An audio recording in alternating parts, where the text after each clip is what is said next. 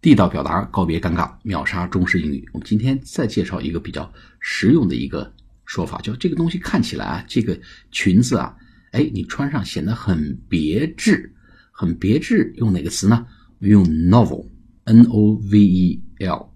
哎，这不是小说的意思吗？对啊，在法语里面，n o v e l 就是新式的、新颖的、别致的、最新鲜的，哎，都可以用这个 novel，独特的。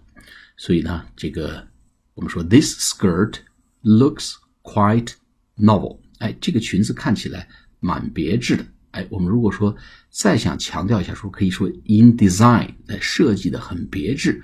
This skirt looks quite novel in design。哎，这是用 novel。还有一个词呢，用 vivid，v i v i d，vivid 什么意思呢？就是说很生动的。 哎，我们经常说这个东西很生动啊，这是一个很生动的故事。This story is really vivid，或者 This is a really vivid story。啊，这是一个很生动的故事。